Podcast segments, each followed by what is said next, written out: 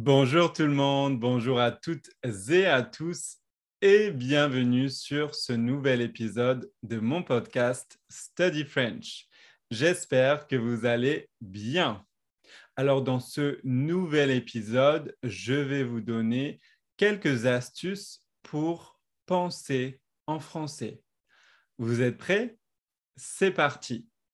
Alors la première astuce, elle concerne les films en français. Quand j'apprenais l'anglais, je regardais des films en anglais avec des sous-titres en français. Les sous-titres en français, pour moi, étaient comme une béquille, comme un appui, comme une bouée de sauvetage. Vous savez, quand vous nagez, vous avez parfois une bouée pour vous aider, pour vous rassurer. Et en fait, ce que je faisais, c'est que je regardais le film en anglais, mais je traduisais de l'anglais vers le français grâce aux sous-titres en français qui apparaissaient quand je regardais le film. Donc, je ne pensais pas en anglais. Je traduisais de l'anglais vers le français. Et si je pouvais retourner en arrière, j'aurais changé les sous-titres. Au lieu de mettre des sous-titres en français, j'aurais mis des sous-titres en anglais le plus vite possible. Mais j'avais peur. Ma peur me freinait. J'avais une appréhension, j'avais un blocage. C'était une, euh, voilà, comme un blocage psychologique. Mon cerveau avait peur. Donc, ma première astuce, quand vous apprenez le français, c'est de passer le plus rapidement possible aux sous-titres en français quand vous regardez un film en français. Car si vous regardez le film en français, mais avec des sous-titres en anglais, vous allez traduire euh, du français vers l'anglais, si votre langue maternelle, c'est l'anglais.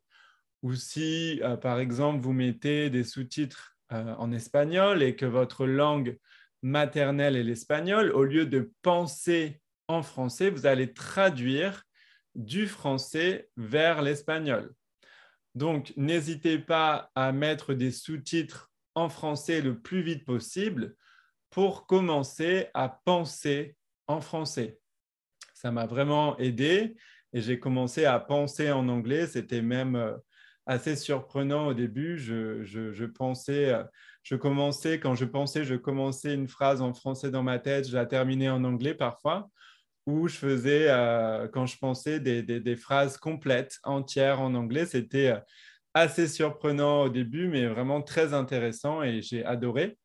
Et j'ai même commencé à rêver. Donc la nuit, quand je dormais, j'ai commencé à rêver en anglais et c'était très, très surprenant et rigolo. Donc voilà, des sous-titres en français pour vraiment commencer à penser en français. La deuxième astuce dont, je veux vous parler pardon, aujourd'hui, elle concerne la lecture, les livres. Alors pareil, quand j'apprenais l'anglais, j'avais peur de lire des livres en anglais. J'avais comme un blocage. Quand je commençais un livre en anglais, j'avais un petit peu comme la flemme, j'avais peur. C'était un petit peu comme une épreuve, comme un travail il y avait un petit peu de souffrance, donc j'avais pas envie de le faire. Euh, mon cerveau bloquait sur certains mots et ça me décourageait. Mais je vous recommande de lire en français le plus vite possible. Alors oui, au début, il y a certains mots que vous ne connaîtrez pas. Même, euh, même au, fil du temps, en fait, il y aura toujours des mots que vous ne connaîtrez pas. Vous ne pouvez pas connaître tous les mots, surtout si vous... Euh, euh, lisez de la, littérature classique, par exemple, vous ne pouvez pas connaître tous les mots.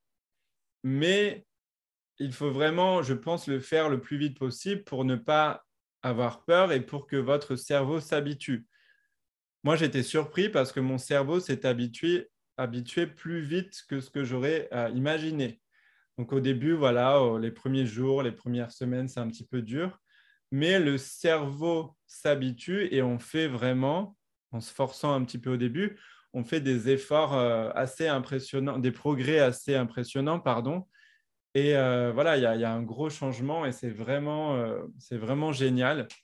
Donc, je conseille vraiment de, faire ça. S'il y a un livre que vous avez déjà lu dans votre langue maternelle que vous aimez bien, vous pouvez le relire en français.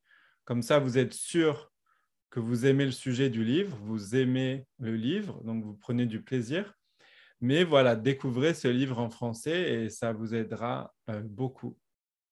Voilà pour cet épisode. J'espère que euh, ce sera utile pour vous et je vous remercie de m'avoir écouté. Merci beaucoup et je vous dis à très bientôt pour un nouvel épisode. Au revoir.